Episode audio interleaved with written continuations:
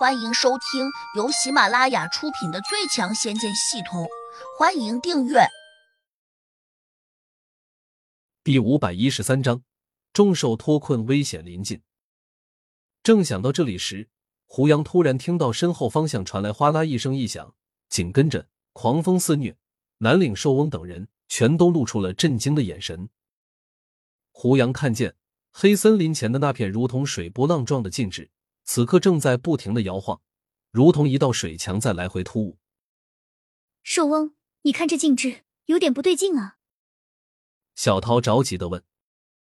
南岭寿翁脸色十分严峻，他紧张的看着波动着的禁制，沉声说：“老夫也觉得禁制出了问题，好像快破了。”什么？禁制快破了？黑蛮子一听，脸色大变，急忙往后退。一边还在大叫，里面关着那么多可怕的凶兽，要是禁制破了，他们一定会冲出来。到的那时，恐怕我们会被咬得尸骨无存的。天啊，我们赶紧逃吧！小桃也着急起来。南岭兽翁大声喝道：“大家别慌，赶紧掏出兵器，围成一圈。要是落了单，恐怕就真的危险了。”其他人一听，连忙掏出刀剑，紧张的靠向了南岭兽翁。但是南蛮子却怪叫了一声，并没有挤过来。相反，他还拿着一把重剑跑了几步。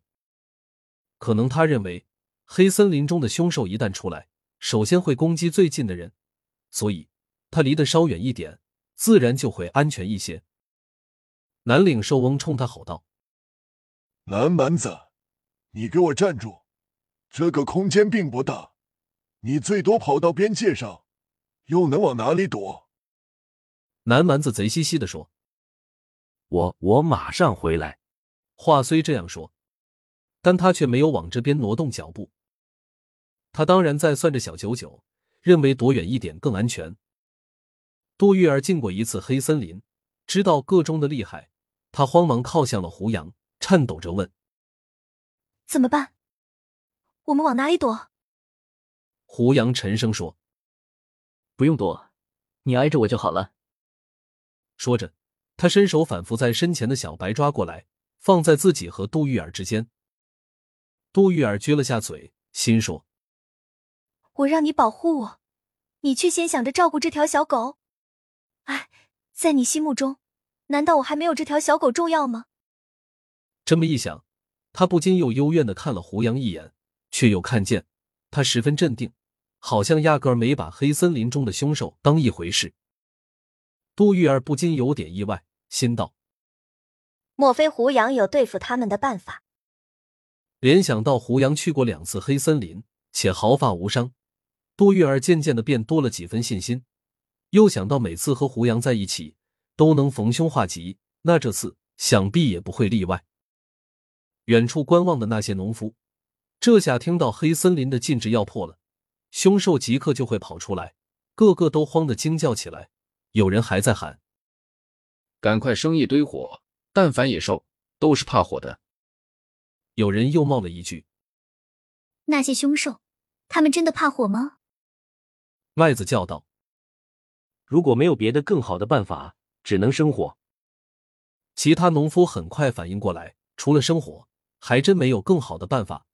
所以，他们连忙四处捡拾干柴，迅速堆积到一起，一边又拿出火柴，急急忙忙的把火堆点燃。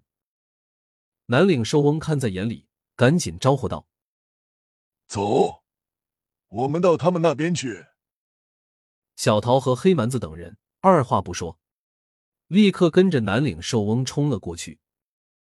他们冲过去时，还大声的吆喝，叫麦子和商田等人滚蛋。这堆柴火被他们征用了。这群可怜的农夫，曾经也是一个个厉害的修炼中人，如今落到这等地步，却只能怨恨的跑向了旁边，又匆匆忙忙的生了一堆小火。杜玉儿问胡杨：“我们也过去吗？”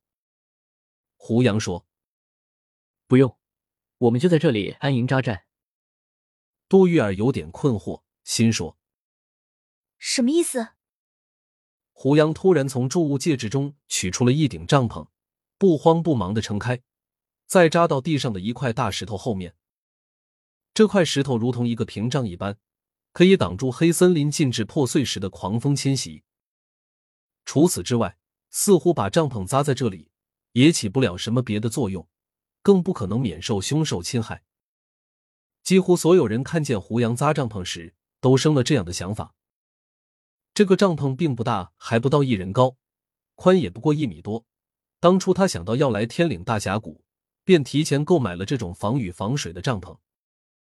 虽然他并不怕淋雨，但要是一直被雨淋着，那也是一件很不舒服的事情。更何况还要带杜玉儿这样一个普通人进来。我们到帐篷里面去。胡杨伸手拉起杜玉儿，不由分说的把她拉了进去，一边又吩咐小白：“守在这里，哪也别去。谁要是敢靠近，只管咬他。”小白叫了两声，表示答应。杜玉儿很紧张。这种普通的帐篷，挡得住那些庞大的凶兽吗？单是帐篷，肯定是挡不住的。杜玉儿有点无语。既然挡不住，那还躲这里面做什么？不过胡杨并没有给他解释，相反，他早已经盘腿坐下了，眉头微锁，似乎在思考一个复杂的问题。杜玉儿不便打扰他，心里一横，暗想道：“横竖陪着他。”哪怕被凶兽咬死，那也没办法，就当是命中注定的事罢了。不远处，南岭寿翁有些惊讶的看着胡杨搭着帐篷，又看见他把杜玉儿拉了进去，眼里不禁浮起一丝鄙视。小桃在旁边冷冷的念道：“胡杨这小子不知死活，以为躲到帐篷里面，那些凶兽就发现不了他吗？有的时候，人处于极度危险中时。”脑子会短路的。南岭兽翁脸上露出一个怪异的笑容。他甚至在想，那些凶兽冲出来咬死了胡杨，再咬死杜玉儿，自己也没什么损失。毕竟出了这么大的意外，谁有本事去保护杜玉儿不被凶兽咬死？很快，只过了短短的几分钟，黑森林前的禁制终于破碎了。只听得“嗡”的一声大响，仿佛决堤了一般。无数波浪状的碎片气雾爆裂着冲出来。本集已播讲完毕，请订阅专辑，下集精彩继续。